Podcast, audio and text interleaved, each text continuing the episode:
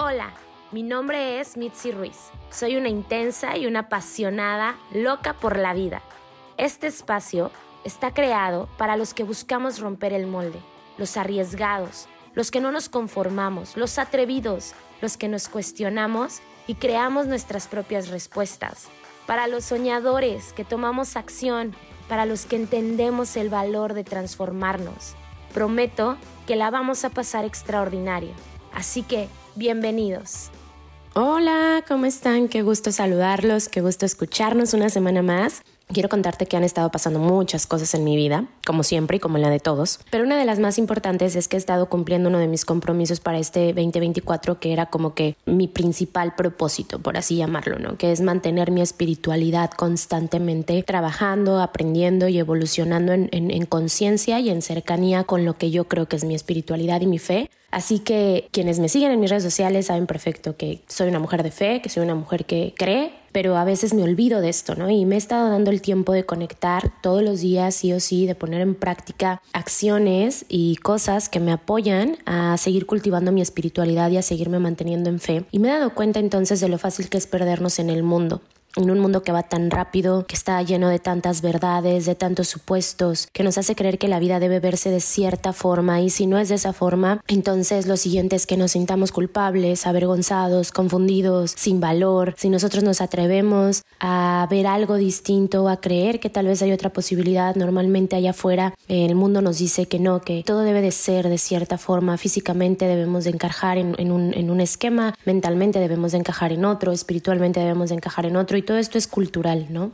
Estoy muy agradecida con todo lo que mi mamá me ha dado como herramientas tal vez o todo lo que ella me, me, dio como valores en mi familia y creo que eso me ha dado la vida un poco más fácil y también estoy muy agradecida con que mi mamá mucha gente se queja de esto yo ya lo he hablado en otros podcasts eh, yo fui a una escuela de monjas toda mi secundaria toda mi primaria y mucha gente se queja de eso, ¿no? Tengo compañeros que, nada, lo peor que me puede haber pasado, a mí fue una de las mejores experiencias de mi vida. Yo aprendí mucho estando ahí y si bien hoy no, no soy una persona católica, soy una persona de fe, no, no creo ser una persona religiosa, soy una persona de fe, insisto, pero a mí todo eso me ha respaldado. ¿Y por qué te hablo de esto? Porque esta semana falleció un conocido y me gustaría decir que era mi amigo, porque cuando alguien muere nos gusta de algún modo sentir que los tuvimos cerca o que aprendimos más de lo que pudimos de ellos, ¿no? Sin embargo, no es así. La muerte de esta persona me confronta primero porque teníamos la misma edad y me hace recordar que mi padre también eh, enfermó a mi edad y que yo pensaba en ese momento hace yo tendría 20 años, ah, pero ya está grande.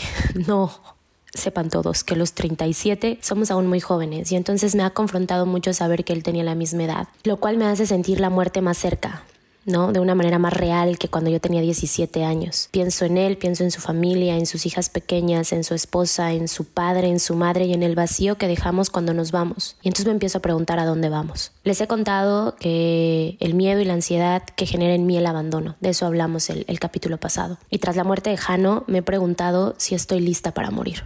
Mi respuesta automáticamente es que sí, pero cuando voy más profundo me doy cuenta que no. Lo que más me cuestiona es justamente ellos, mi gente.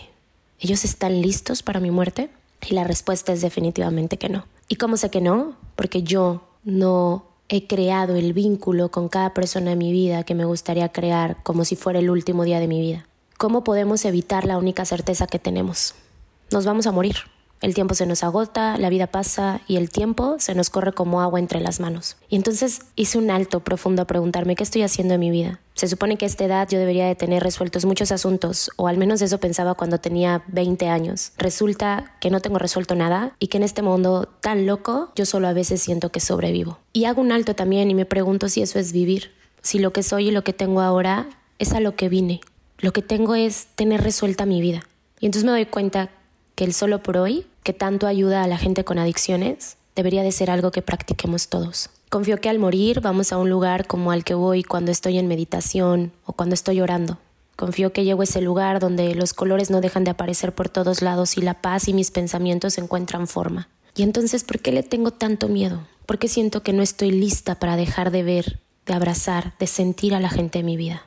La muerte de Jano me hace pensar que aunque creo que estoy consciente de varias cosas en mi vida, En realidad no. En realidad me atrapo en cosas muy sencillas, en cosas muy fáciles. Puedo ver entonces todo el drama que habita en mi existencia y cómo me gusta intensificarlo, como si estuviera adicta a sufrir, a que algo esté mal, a no ser suficiente, a no valer. ¿Cuál es el fin que tiene todo esto? Considero que tal vez y solo tal vez es darle la razón al mundo, que no para, que día a día exige más y más de mí. Pero un momento, ¿es el mundo quien me exige o es mi mundo, el que yo me he inventado para mí, en el que aprendí a vivir y en el que aprendo a moverme a mi manera? La muerte de Jano también es una invitación a morir a dejar morir mis miedos, mis creencias limitadas acerca de mí y del mundo. Es dejar morir a esa Mitzi que se exige y se castiga, que se monta dramas innecesarios solo para tener razón. Es una invitación a dejar morir mis hábitos que no son saludables. Es una invitación a vivir, a correr más riesgo, a dejar de lucir bien con otros o buscar la aceptación de otros, a dejar de tener miedo de tomar mi poder y transformar el mundo con él. Es una invitación a dejar de seguir las reglas de otros cuando no tienen sentido para mí, para mis valores, para mi vida. Es una invitación a aceptarme y amarme. Y mi espiritualidad me recuerda que todo está en manos de algo mucho más grande que yo, que Dios tiene planes, que puede no gustarme, pero eso a Él no le importa. Su mensaje y su enseñanza pasará por encima de mis gustos y mis expectativas. Él me está entrenando para conocer las victorias. Y pienso en si pudiera decirle algo a esas niñas, como alguien que de igual forma vio irse a su padre poco a poco consumido por una enfermedad. Y es no temas, ni creas que Él te abandonó. Él te enseñó, te entrenó y te preparó para mirar el mundo como pocos pueden verlo. Ninguna niña pequeña debería perder a su padre. Pienso en mi hermana, que lo perdió siendo tan pequeña.